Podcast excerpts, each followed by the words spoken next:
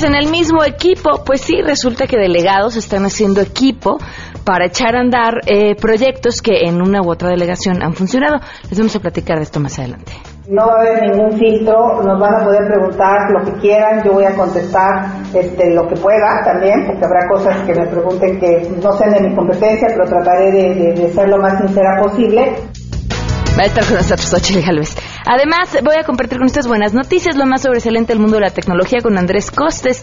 Y que Andrés Costes, que no ha entrado en tres semanas, que han de pensar que es nuestro colaborador imaginario. Hoy vamos a escuchar a Andrés Costes. Y así arrancamos a todo terreno. MBS Radio presenta a Pamela Cerdeira en A Todo Terreno, donde la noticia eres tú.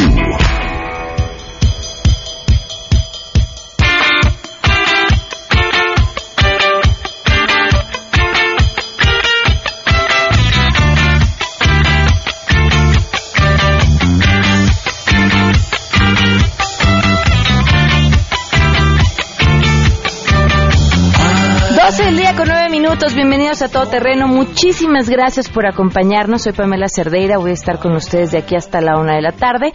En las formas de estar en contacto, el teléfono en cabina 5166-1025, el número de WhatsApp 5533329585, el correo electrónico a todoterreno y en Twitter y en Facebook me encuentran como Pam Cerdeira, lo que sucedió ayer y antier eh, en la Cámara de Diputados, y pues les diría que inaudito, pero pues no es la primera vez que sucede. Y, y me parece que, que sí es trágico. Uno, uno de verdad se moriría de risa porque lo leería en algún lugar y diría, esto es broma. No, no, pues, obra de, algún maquiavélico autor, pero no fue así.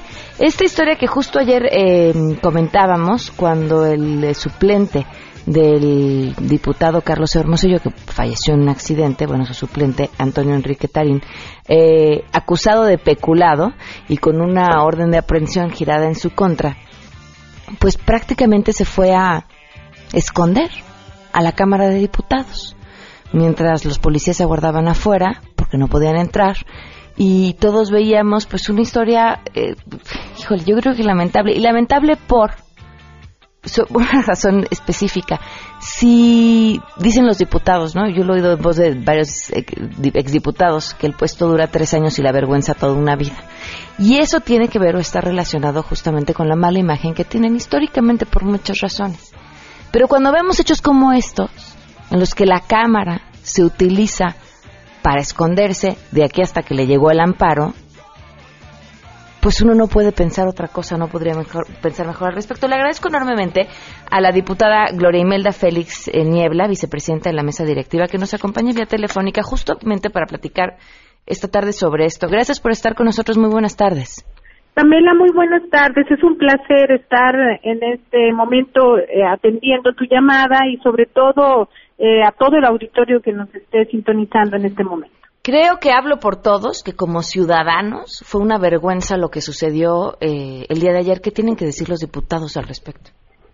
Bueno, primero que nada quiero decirte, Pamela, que en el momento en que este tema fue tratado en la Junta de Coordinación Política y fue agendado respectivamente en la orden del día, no existía y nunca existió, de hecho, ningún documento fehaciente que tuviera los elementos suficientes para que nosotros pudiéramos actuar de manera distinta. Ahorita escucho con atención lo que ha señalado respecto al tema de que es una vergüenza lo que sucedió en cámaras de diputados.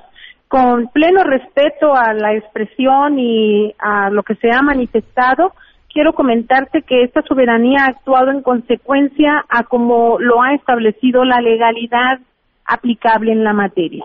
La legalidad porque ciertamente eh, a las 12 del día fue recibido un documento en donde el juez de control hace del conocimiento de la gente del Ministerio Público que hay una carpeta de investigación puesta a su disposición para efectos de girar orden de aprehensión en contra de quien iba a tomar protesta en el, en el, en el orden del día como estaba previsto el licenciado Antonio Enrique Tarín García. En ese momento nosotros ciertamente recibe un documento que la presidenta de la mesa lo pone a disposición de quienes integramos la misma pero nos llama poderosamente la atención en que ese documento no viene membretado de manera oficial como se estila en las instancias judiciales o en las procuradurías o fiscalías generales, y ni tampoco trae un folio consecutivo o un número de oficio correspondiente. Entonces, aquí eh, quien pretendía eh, tomársele la protesta en el, como estaba previsto en el orden del día llegó a este recinto parlamentario desde las nueve de la mañana y no fue sino hasta las doce del día cuando de manera extraoficial tenemos conocimiento de que hay una investigación en contra del mismo. Esto quiere decir que se pone del conocimiento de la mesa un documento extraoficial, no hay ninguna de este solicitud de manera oficial que eh, nosotros tengamos evidencia de que se suspenden los derechos de un ciudadano. Y creo yo que lo que legalmente compete a este recinto legislativo se hizo. Efectivamente, el grupo parlamentario del PRI tomó la determinación para efecto de que diera más claridad sobre la situación jurídica y estuviese en posibilidad de responder a una presunta acusación de la comisión de un ilícito, el retirar del orden del día la toma de protesta de eh, licenciado Tarín García, más no legalmente. Tomó una decisión como grupo parlamentario de cara a la sociedad en donde no vamos a permitir el hecho de que eh, se pueda malinterpretar, eh, aunque legalmente le asistía la toma de protesta, debo reiterarlo, desde no permitió el grupo parlamentario y decidió retirarlo del orden del día, esto para actuar con total transparencia y que el licenciado Tarín pueda estar en posibilidad de aclarar la situación de que se le imputa y una vez que se aclare esa situación, de ser así, pues volver a solicitar eh, su incorporación como le asiste el derecho porque fue electo por la sociedad. Pero usó las instalaciones de la Cámara en lo que conseguía su amparo. No, lo que pasa es de que no es eh, en el momento en que él ingresa a este recinto legislativo no tenía conocimiento este recinto legislativo de ningún tema, pero aún y cuando pero él tampoco eh, yo lo desconozco, yo no he tenido eh, desde hasta este momento eh, directamente una conversación con él, pero como te reitero, Pamela, en el momento en que él ingresó a este recinto, desconocíamos el que existiese ni tan solo una, una averiguación o una carpeta de investigación. Pero aún y cuando lo hubiésemos tenido el conocimiento, nosotros de manera oficial, la única instancia jurídicamente responsable o competencial para efectos de suspender los derechos eh, políticos y sociales de cualquier individuo es el Poder Judicial. Y era lo que nosotros en su momento eh, comentábamos, no tenemos ningún eh, elemento jurídico o ninguna orden que nosotros tengamos de la instancia judicial en donde nos impida cumplir con la responsabilidad que este Poder Legislativo tiene de rendir la, la protesta de ah, ley. En un caso hipotético, ¿podría la policía haber entrado por él? No puede porque la constitución política de los Estados Unidos mexicanos habla de la inviolabilidad del recinto parlamentario, pero también está previsto en la Cámara, eh, en, en el, lo que es la ley orgánica del Congreso de este recinto, pero también el reglamento. Es el presidente precisamente de la Cámara quien deberá de violar, eh, de velar por la inviolabilidad de este recinto y este recinto no solo es en donde sesionamos sino toda la infraestructura en donde se lleva a cabo todos los temas administrativos y todos los temas eh, de la sesión. ¿Podría entonces el presidente haberlo autorizado? Bueno, el presidente no recibió ningún, la presidenta en este caso, no recibió ninguna notificación y hoy mismo no tenemos ninguna notificación oficial por parte de ninguna instancia judicial, como te lo reitero, que es la única autorizada para hacerlo. Entonces, no, lo no tenemos elementos nosotros. Nosotros no nos podemos convertir en una instancia en, o invadir ámbitos competenciales que no le atienden a este poder legislativo. Este poder legislativo tiene una responsabilidad soberana que cumplir pero en este momento nosotros no tenemos los elementos ni nos compete en ningún momento actuar como instancia judicial. En un caso hipotético, si hubiera existido la solicitud, ¿qué hubiera sucedido? Si hubiese existido la solicitud de la orden de aprehensión, quiero hacerte un comentario inminentemente jurídico como abogada que soy. El nuevo sistema de justicia penal prevé la presunción de inocencia. Es decir, que ninguna persona es culpable hasta que se le demuestre lo contrario. Y para efecto de ser culpable, tiene que llevarse un proceso y haber una, una sentencia que haya causado Estado o haya sido ejecutoriada. Al respecto, quiero decirte, aun y cuando nosotros hubiésemos recibido la notificación oficial de una orden de aprehensión por una instancia judicial, nosotros como poder legislativo no podríamos haber eh, actuado en algo que no nos compete, como lo es la ejecución de la orden correspondiente derivado de esa orden de aprehensión, porque ni siquiera en ese momento se establece que esté vinculado a un proceso. Recordemos que la orden de aprehensión es únicamente para efectos de que lo presenten ante un juez y que este juez determine si se le vincula o no se le vincula a un proceso penal en este caso. Entonces, nosotros no nos podemos convertir en una instancia judicial, Pamela. Nosotros tenemos un poder soberano que tenemos que ejercer conforme a la normatividad establecida, conforme a la Constitución de los Estados Unidos mexicanos, conforme a nuestra ley y a nuestro reglamento. Pero reitero, aquí yo no quisiera que se viera como un tema inminentemente, como se ha señalado, que este poder quiso cubrir en el fuero constitucional a una persona que es acusada de una, o que tiene una investigación. Por ello, precisamente, en consecuencia, actuó el grupo parlamentario en una determinación de grupo retirar del orden del día la protesta. Esto es para evitar cualquier suspicacia respecto a que pudiera ser encubierto en una investigación que de manera extraoficial tenemos conocimiento.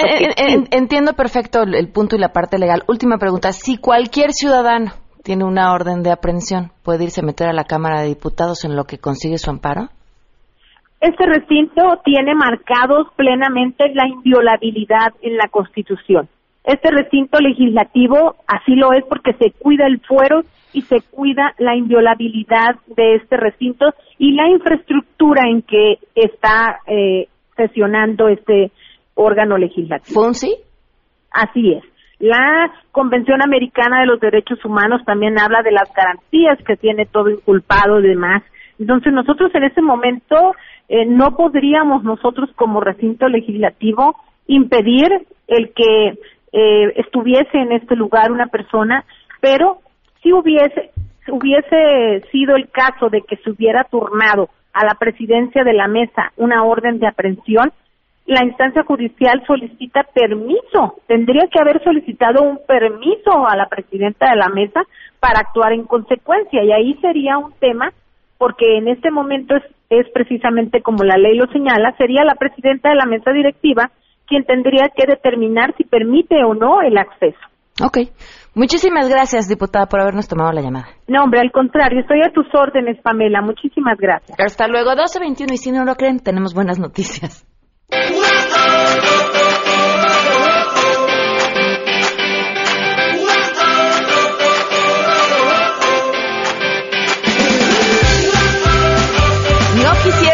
Las buenas noticias leer todos los mensajes que me enviaron con respecto a este tema, pero más adelante se los voy a compartir.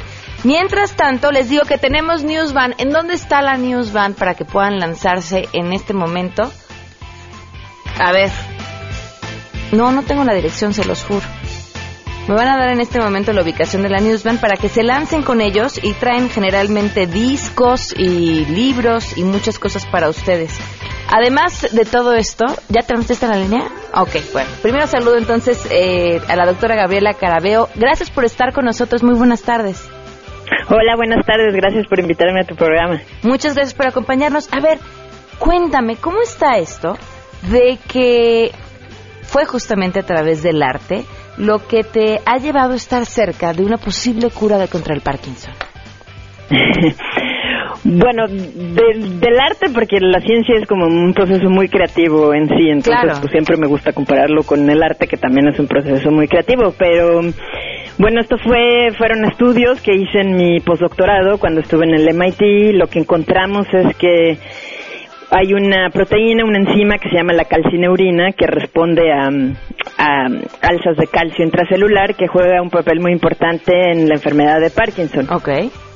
Entonces, como esta proteína que se expresa mucho en el cerebro es muy importante, lo que vimos es que un fármaco que ya se usa ahora en la clínica normalmente para pacientes que, por ejemplo, eh, tienen trasplantes, porque esta proteína también juega un papel muy importante para evitar estos rechazos de trasplantes. Esta droga que ya se usa en la clínica para esto, lo que vimos es que la podíamos, digamos, reutilizar en estos modelos de rata para Parkinson y vimos que efectivamente tenía, daba mucha, digamos, neuroprotección en estos modelos animales. ¿Qué resultados daban? Estamos muy emocionados al respecto. ¿Cómo no? ¿Cuáles eran exactamente esos resultados que daban los animales? Pues estos son los que todavía no estamos justo ahorita mandando a publicación, que ya terminamos este, hicimos un como un experimento muy largo en donde teníamos eh, grupos de 30 ratas en cada, eh, digamos, grupo experimental y lo que vimos es que eh, estas ratas están basadas en un modelo en que se sobreexpresa una proteína que juega un papel muy importante en Parkinson y lo que le hace a las ratas es que, por ejemplo, deteriora la secreción de la dopamina, que es un eh, neurotransmisor muy importante eh, en, eh, en, las células de la sustancia negra pars compacta en el cerebro. Estas células en el Parkinson se mueren y entonces este neurotransmisor que normalmente lo secretan, pues obviamente ya no se secreta y entonces eso da origen a todos los problemas motores. Entonces, lo que vimos con esas ratas es cuando le damos dosis bajas de esta droga, estas células lo que hacen es que restablecen la secreción de la dopamina y lo vemos en el comportamiento, por ejemplo, de las ratas también. medimos dopamina en sí y el transportador de la dopamina y vemos que a dosis muy bajas sí tiene mucha, mucha neuroprotección. ¿Y cuál es el siguiente paso dentro de esta investigación? Sí, entonces ahora eh, lo que estamos viendo, o sea, esto es, esto es muy bueno porque es una droga que ya se está en, digamos, en, el, en la clínica, ¿no? Entonces sería simplemente como re digamos, reutilizarla. Entonces, lo que es este crítico en estos estudios es que la dosis de la droga es muy importante. Entonces, para eso necesitamos identificar una, una cosa que se llama un biomarcador, o sea, una proteína que sepamos que responde a nuestra droga, que podamos medir en los pacientes de tal manera que sepamos cuánta droga le vamos a administrar a los pacientes. Eso, es, eso, eso lo estamos haciendo en mi laboratorio y sí tenemos unos resultados que son hasta ahorita como muy buenos. Entonces, una vez que tengamos eso, eh, la idea es... Eh, con, con el artículo que espero que sí se publique pronto, eh, entonces pues meterlo a organizaciones que se encargan de llevar a cabo ensayos clínicos. Este, en general esto tiene que ser, digamos, doctores, que, ¿no? neurólogos, etcétera, que estén en la clínica, pero también asociaciones que estén interesadas en, pues en llevar a cabo esto, porque obviamente esto implica dinero para darles la droga a los pacientes y enrolar a los pacientes en los ensayos clínicos, etcétera. Eso es algo que yo no hago porque yo soy científica, pero lo que queremos es que todo esto esté afuera y, tratar de meter esto a asociaciones que sí lleven a cabo esos ensayos clínicos. Pues de entrada muchísimas felicidades por esto que me imagino ha sido un largo trabajo de investigación y que además eh, suena suena con un futuro prometedor. Muchísimas gracias por compartirlo con nosotros. No, gracias, gracias a ti y sí, estamos muy emocionados. Gracias y estaremos al pendiente de lo que suceda, por favor. Sí, sí, segurísimo. Muchas gracias. ok, hasta luego. Hasta luego. ¿Cómo fuimos del, de las de las que hay a las muy buenas, verdad? 12 con 27. una pausa y volvemos. Oigan. Ay, que los traigo fintos aquí. Les voy a recordar dónde está la Newsman para que se lancen. Ahora sí, Titanio y Venturina en la colonia San Juan, Iztacala, en eh, Tlanepantla. Láncense, ahí traen cosas para ustedes. Ahora sí vamos a una pausa. Más adelante, a todo terreno. Xochitl Galvez va a estar con nosotros. Si piensas viajar en avión estas vacaciones, estos son los derechos que debes de conocer. En caso de que tu vuelo esté sobrevendido o se cancele, la compañía deberá ofrecerte alguna de las siguientes opciones. Un lugar en el siguiente vuelo disponible, alimentos de conformidad con el tiempo de espera, comunicación telefónica y hospedaje en caso de que se requiera. Todo sin cargos extras o bien el transporte en un vuelo posterior que tú acuerdes con la empresa, o el reembolso del precio del boleto o de la parte no realizada del viaje. En las últimas dos opciones, la aerolínea deberá compensarte además con una indemnización de al menos 25% de tu boleto o de la parte no realizada del viaje. A todo terreno. Si te perdiste el programa A Todo Terreno con Pamela Cerdeira, lo puedes escuchar descargando nuestro podcast en www.noticiasmbs.com. Pamela Cerdeira regresa con más en A Todo Terreno, donde la noticia eres tú. Marca el 5166125.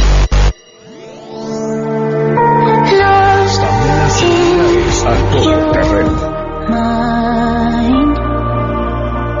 12 del día con 34 minutos, continuamos a todo terreno. Osvaldo Traba está con nosotros. Bienvenido, gracias por acompañarnos. Gracias por la invitación, Pame. Hace un par de semanas bajé una aplicación que se van a ir de espaldas porque les permite a todos los que están desde su casa, pues prácticamente que nada más necesitan tener un teléfono a la mano para poderse poner en forma. ¿no? En forma. Estar saludable, estar activos, 30 minutos o menos al día. 30 minutos, eso está maravilloso. Sin pesas ni aparatos y variado, porque luego lo que pasa es que nos aburrimos mucho, ¿no? O queremos empezar a hacer ejercicio, no nos, el primer pretexto no tengo tiempo, segundo pretexto eh, ir al gimnasio me puede ser un poco intimidante, no sé qué hacer, no me gusta hacer máquinas, eh, la clase a la que me gusta ir no está en mi horario y entonces lo que buscamos con nuestra aplicación que se llama InstaFit Workouts y está disponible en Android y iOS es darle a la gente una solución accesible, divertida, que les permita, como bien decías, ponerse en forma, ponerse a sudar y día a día, un día a la vez, eh, ir cambiando sus hábitos para de verdad tener cambios radicales en cómo se ven, pero más que eso en cómo se sienten, el nivel de energía, cómo duermen y, y compartirlos o, o contagiarlos al resto de su familia, ¿no? ¿Qué tipo de ejercicios son? Mira, la aplicación está diseñada para que son videos de ejercicio que a diferencia de muchas de las rutinas, de las aplicaciones que hay en el mercado, son eh, videitos tutoriales y un timer, ya sabes que hay, así se hace una lagartija hasta 20, ¿no? Aquí lo que buscamos es llevar al usuario de la mano. Entonces tenemos videos de entre 4 y 30 minutos de todos los niveles, más de 160 rutinas diferentes y nuevas cada semana de qué? De yoga, de kickboxing, de baile, de estiramientos, de entrenamiento funcional con intervalos de alta intensidad, eh, audios para salir a correr, audios de meditación, o sea, es sumamente completo, videos para gente que no ha hecho ejercicio y programas guiados desde dos semanas de enfoque en abdomen o en pompas hasta dos meses de bootcamp para ponerte en forma para las vacaciones y Ya, ya se- ya se les fue el tiempo, apúrenle, ¿ok? tenemos unos muy buenos ahí. Oye, muy bien. Ahora, porque tú puedes tener toda esta gran oferta de, de- de deporte, pero si a lo mejor te dedicas a hacer un día yoga y otro día kickboxing y al otro día ya no hiciste nada, no te sirve. ¿Cómo llevar una guía para qué es exactamente los programas que debes de tomar para tener los resultados que quieres? Mira, yo creo que para la gran mayoría de la gente que estamos sentados en el sillón, dicen que el levantamiento más más difícil es levantar las pompas del sillón. Eh, lo que hay que hacer es activarnos, ¿no? Entonces, esa eh, esa concepción de que tienes que tener un entrenamiento súper riguroso y de una hora y media en la caminadora o hacer una hora de verdad de quemar mil calorías, no, no, nosotros no la compartimos. Nosotros creemos que con eh, periodos de hasta 12 minutos de entrenamiento intenso puedes tener muy buenos resultados entrenando hasta tres veces por semana, ¿eh? No te vayas tan lejos. Ahora, también sabemos que la gente que luego compra DVDs o baja rutinas de internet o, o- o PDFs y se cansan y se aburren y por eso para nosotros es muy importante que la gente pueda tener la variedad. Ahora, en la aplicación tenemos dos maneras de entrenar. Una mucho más independiente, en la que como usuario puedes entrar y decir hoy quiero hacer algo de baile, hoy quiero hacer algo de intervalos de alta intensidad y entonces te muestra toda la librería, puedes filtrar por duración, por entrenador, por dificultad, por si ya la hiciste o nunca la has hecho y hacerla, ¿no? Y la otra, que es justo a lo que tú estás diciendo, es eliges de entre uno de nuestros 18 programas guiados. Entonces estos programas están eh, categorizados no solo por nivel, sino por los objetivos que quieres lograr. Como te decía, oye, quiero quemar grasa y tonificar en dos meses. Ah, bueno, pues entonces son dos meses de rutinas de cierto tipo de intensidad, de cierto tipo de nivel, que están más enfocadas a tener los resultados que estás buscando. Obviamente, también la aplicación te dice cómo sentiste esta rutina, ¿no? Al final de cada una. Y si consistentemente estás diciendo me costó demasiado trabajo o me aburrí y me, quedó chica, el sistema mismo te, ah, te va guiando a cómo ir modificando este, este entrenamiento para que no te aburras, ¿no? Oye, además felicidades porque me estás platicando fuera del aire que han tenido gran éxito con esta aplicación, no solamente en México. Así es, estamos felices. La verdad es que esta es una empresa que empezamos hace más de tres años. Hemos sido apoyados por el gobierno eh, a través del INADEM, fuimos caso de éxito el año pasado, y el gobierno de Colombia, y el gobierno de Chile, y el gobierno de Puerto Rico, pero desde que lanzamos la aplicación móvil hace seis meses hemos tenido una respuesta increíble de la gente, eh, más de 500 mil descargas en todo el, el, planeta, clientes suscritos en más de 27 países y casos de éxito increíbles, ¿no? Cada día, te decía, más gente comparte sus fotos en nuestros grupos de Facebook, eh, entrenando con desde sus mascotas hasta sus hijos, hasta sus esposos, ¿no? Eh, o esposas. Y, y es increíble porque hemos formado una comunidad muy cerrada de gente que está teniendo resultados muy padres, eh, pero sobre todo que está cambiando su manera de, de enfrentarse a la vida. Exacto, y no hay que confundirnos, es un tema de salud básico, ¿no? O sea, más allá de que uno diría, híjole, el verse bien y la pompa y parada. No, no, no, es, salud, simplemente es un tema de salud. Que descarguen la aplicación en iOS o en Android y así, se llama Instafit, Workouts. Si buscan Instafit, eh, probablemente sea la primera que vean ahí. Eh, la pueden descargar gratis, probarla siete días sin ningún compromiso, acceso ilimitado a más de 160 rutinas, 18 eh, programas guiados, invitación a nuestro grupo cerrado de Facebook y la verdad a poner a sudar. Muy bien, pues muchísimas gracias. Gracias a ti, Pam. 12 con 40, volvemos.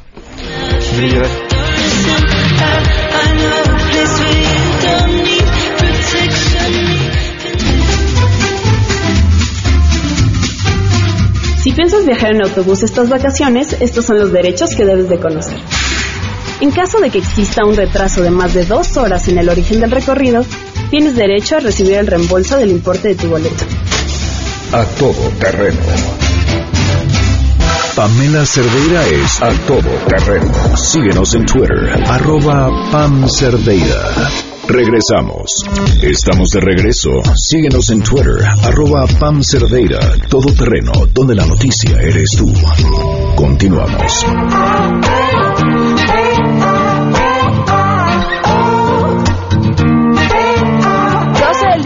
47 minutos, continuamos a todo terreno. Le agradezco enormemente a Xochil Galvez que esté con nosotros, delegada la Miguel Hidalgo. Bienvenida, Xochil. Hola, Pamela, que saludarte a ti y a todo el auditorio que nos está escuchando de una manera que es un horario relajado todavía. Y también Claudia Sheinbaum, delegada de Tlalpan, que nos acompaña vía telefónica. Gracias por estar con nosotros, Claudia. Gracias, Pamela, y buenas tardes, Xochil, que nos acabamos de ver hace un ratito. Sí, te, vi y ahorita otra vez. Bueno. Otra vez. Y el público se preguntará, ¿qué tanto están haciendo juntas? Pues mira, yo creo que nadie se debe sorprender eh, que personas que vienen de distintas corrientes políticas trabajen juntas. Es lo que le hace falta a este país, es lo que le hace falta a esta ciudad.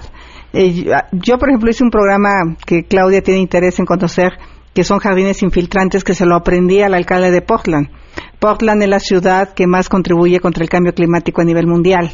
De hecho, en el C40 que acaba de haber ganado un premio fui a aprender de ellos. Es un alcalde muy interesante y esa tecnología me la traje, instalé, ya la tropicalicé y bueno, es algo que yo puedo compartir perfectamente con los demás delegados, que además esta ciudad se hunde porque estamos sacando el agua, entonces tenemos que regresar el agua.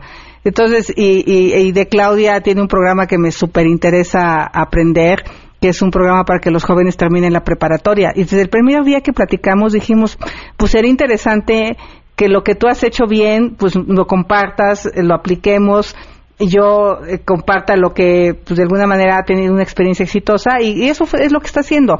Obviamente nos unió el que nos fregaran con el presupuesto, eso sí es cierto. O sea, ese, ese fue el mecanismo que nos unió. ¿Cómo, ¿Cómo es que llegan a esta conclusión de que lo mejor era unir fuerzas a partir de lo que dice Xochitl? Eh, pues, nos quitaron una lana, Claudia. Pues eh, después de la distribución del presupuesto por parte de la Asamblea Legislativa de los recursos adicionales que fueron aprobados en diciembre, eh, hubo varias delegaciones afectadas, entre ellas por la Miguel Hidalgo y Tlalpan. Eh, nos juntamos, planteamos la posibilidad de hacer una controversia constitucional, juntamos a nuestros abogados, hablamos con eh, otros delegados, inclusive hablamos en algún momento con el delegado de Milpalta, nada más que finalmente no, no participó. Y entonces trabajamos juntos para poder presentar las la controversia constitucional o las controversias, que en realidad es la misma redacción, pero presentada por los cinco delegados que fuimos. Y a partir de ahí, eh, pues comenzamos a platicar de las distintas experiencias que tenemos eh, Xochitl es una mujer honesta que creo que está haciendo un muy buen trabajo ahí en la Miguel Hidalgo. Y junto con los otros delegados que provenimos de Morena, Azcapotzalco, Tláhuac y Xochimilco, eh, decidimos que algo que era importante pues era conocer las experiencias, cosa que debería de hacerse en general, promovida inclusive por el gobierno de la ciudad, un, un trabajo de conocer cómo trabajan las delegaciones, cuáles son las distintas experiencias y en particular pues estos programas que menciona Xochil nos parecieron importantes, igual se hicieron relaciones, eh, por ejemplo, los Xochil le planteó al delegado Xochimilco que eh, en la, creo que es Feria de la Flor, pudieran ir los floricultores de Xochimilco, en fin, y creo que es una algo muy bueno para la ciudad. Eh, cada uno de nosotros pues estamos haciendo nuestro mejor esfuerzo pero es interesante conocer las otras experiencias y ver de qué manera podemos aplicarlas en nuestras demarcaciones. ¿Qué era lo que había evitado que esto sucediera antes? Algo que parece tan básico como el que se sienten y platiquen, a mí esto me funciona, a mí esto compartamos. Pues justamente el miedo a, estos esquemas, pues lo que ha empezado a pasar, que si yo me estoy yendo a Morena, este, ¿no? Todo ese sospechosismo que hay en la política, eh, porque no pueden ver trabajar algo que de verdad tendría que hacerse en la Asamblea Legislativa, el PAN debería de trabajar muchísimo con Morena, por ejemplo, para equilibrar los ingresos de las delegaciones, que a veces el PRD creo que no nos cuida, y por obvias razones que el gobierno central trata de jalar todos los recursos, pero no es posible que a la Miguel Hidalgo, que aporta tanto del PIB de la ciudad y tanto del PIB nacional, le regresen menos del 1% del presupuesto de la ciudad, o que Tlalpan, que es una zona que le aporta mucha área de valor ambiental a la ciudad, no tenga fondos para el cuidado de la zona ecológica de Tlalpan, este, o Xochimilco, por ejemplo. Entonces creo que, eh, pues ese es el miedo, el miedo a que van a decir, que van, eh, si es políticamente correcto. Como yo tengo una ventaja, que no tengo partido político y me invitaron y voy, no tengo ese temor a que me expulsen, ¿verdad? Porque, pues no, eh, pero creo que ese es el problema. Eh, ¿Por qué no vino el, el, el, el delegado de Milpalta? Pues seguro porque lo regañaron, no sé, porque ya estaba todo para que firmara la carta que donde exigíamos esto, pero seguro, no, no sé si lo regañaron, pero pues a lo mejor su partido pues, le dijo, no, no, es, no está bien que vayas, ¿no? Entonces, pues eso, yo creo que ese es el problema. Pero ahora de cara a la ciudadanía, creo que el ejercicio termina siendo maravilloso, si bien a los partidos no les encanta. ¿O cómo ves, Claudia? Sí, eh, yo creo que para los ciudadanos es importante este esta vinculación eh, que se ha comenzado a dar y por otro lado también de decir que a mí me parece que desde el gobierno de la ciudad se ha perdido mucha institucionalidad. Es decir, independientemente del partido al que pertenezcamos, eh, el jefe de gobierno, los secretarios del gobierno de la ciudad, pues deberían estar interesados por mejorar las condiciones de vida de todos los habitantes, independientemente de si una delegación la gobierna un partido u otra delegación la gobierna otro partido. Hay actividades institucionales que desde mi perspectiva se han ido perdiendo por este miedo que comentaba Xochitl, por esta sobrepolitización o electoralización de las políticas públicas y creo que sobre todo cuando hay intereses comunes, se gobierna bien, se gobierna honestamente, es natural que estas relaciones se comiencen a dar eh, más allá de lo que pueda hacer en su momento la participación en una elección o no. ¿Qué es lo que se ha perdido?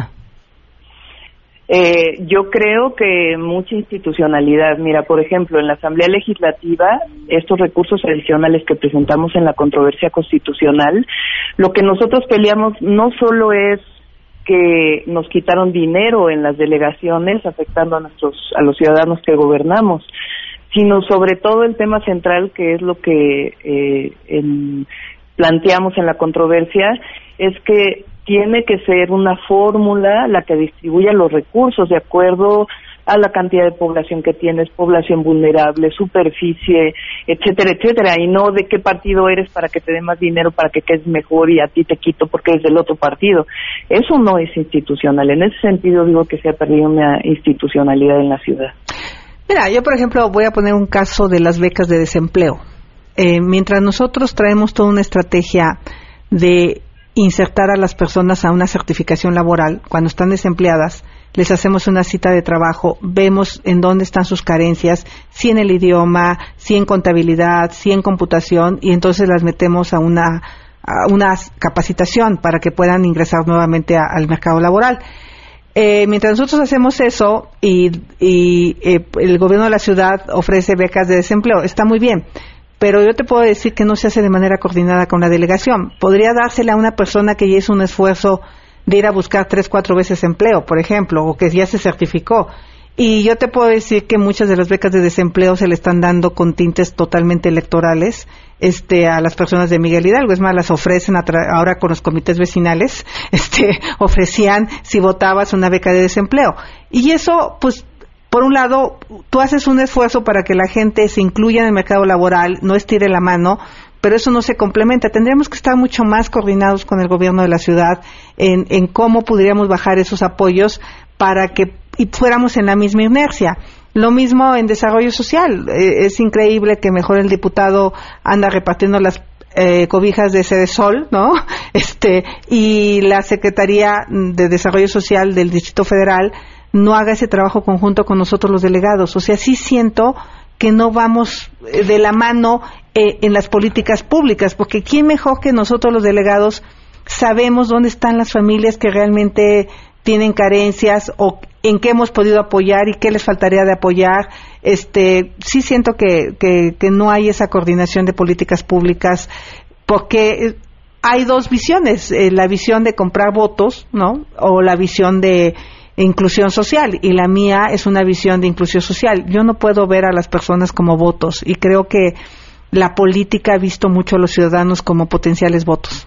Me quedan prácticamente minuto y medio. Te pregunto, Claudia, antes de, por cierto, las felicito, bueno, a las dos y a todos los delegados que están participando en esto, creo que es importante, y se los decía de cara a la ciudadanía. Eh, Claudia, ¿qué sigue? ¿Qué sigue? Pues ahora estamos eh, trabajando en, en esto que se presentaron como proyectos. Hay compañeros, por ejemplo, de la delegación Tlalpan, el director de educación, que va a estar en contacto con Xochitl por el tema este que planteó de la preparatoria, igual eh, de los jóvenes. Tenemos un programa que se llama Ciberescuelas, en donde ya tenemos 3.500 jóvenes estudiando eh, para poder terminar primaria, secundaria o preparatoria. Entonces van a ir a compartir esta experiencia en Miguel Hidalgo y de parte nuestra, pues igual eh, el director de obra se va a poner en contacto con el área de Miguel Hidalgo para ver este tema de los jardines infiltrantes, que es muy importante y particularmente para Tlalpan puede ser una gran alternativa inclusive para evitar inundación. Y para Miguel, y, vamos a seguir eh, trabajando y, y comunicándonos, que creo que es muy importante. Para Miguel Hidalgo Xochitl. Yo me voy a seguir divirtiendo. Yo me divierto mucho que Xochitl citó a su equipo y les dijo que se iba morena y hubo caras largas. No, yo no sé, unos periodistas sí fuman sus churros de marihuana, yo creo que antes de escribir. Este, eso me divierte muchísimo, pero la verdad yo reconozco y siempre me ha quedado muy bien Claudia. No había tenido oportunidad de de tratarla y vamos a seguir trabajando. Hice un convenio con Cuauhtémoc, por ejemplo, para que las ciclovías crucen a Cuauhtémoc. Eh, ya nosotros ya terminamos la de México-Tacuba eh, y haría trabajar para que del otro lado de Cuauhtémoc los ciclistas puedan llegar hasta el Zócalo. O sea, podemos trabajar con más delegados. La verdad, yo, yo haría una propuesta. Hay un tema de inseguridad gravísimo ahorita en la ciudad, que tendríamos que sentarnos todos los delegados y el jefe de gobierno para ver cómo le vamos a hacer para parar lo que está volviéndose un problema grave en la Ciudad de México. La gente de verdad de la Roma, de la Condesa, de la, Náhuac, de San Miguel Chapultepec, y yo creo que ahí tendría que haber una convocatoria inclusive del propio jefe de gobierno o de nosotros hacia el jefe de gobierno. Pero ese es un tema que a mí me interesaría abordar. Pues estaremos al pendiente. Les agradezco a las dos su tiempo. Muchísimas gracias. Muchísimas gracias a ti, Paula. Gracias. 12 con 58, vamos a una pausa. No, ya, nos, ya me voy, se quedan en mesa para todos. Adiós. MBS Radio presentó a Pamela Cerdeira en A Todo Terreno. Te esperamos en la siguiente emisión, A Todo Terreno, donde la noticia eres tú. MBS Radio, en entretenimiento, estamos contigo.